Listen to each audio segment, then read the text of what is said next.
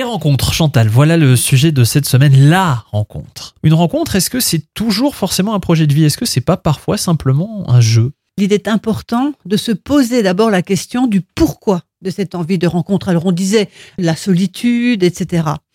Que recherche-t-on véritablement et sincèrement?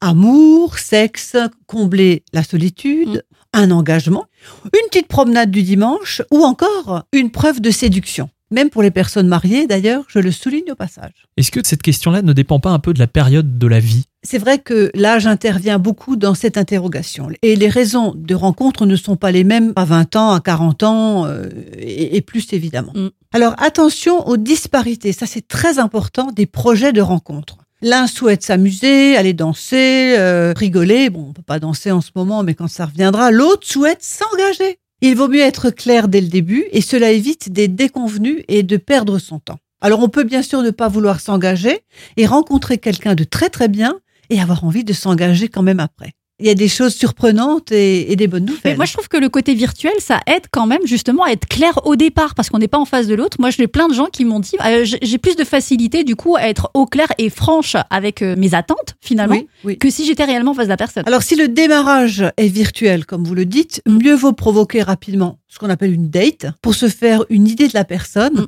et non de son fameux avatar. Et, et l'avatar peut être inconscient, je le répète.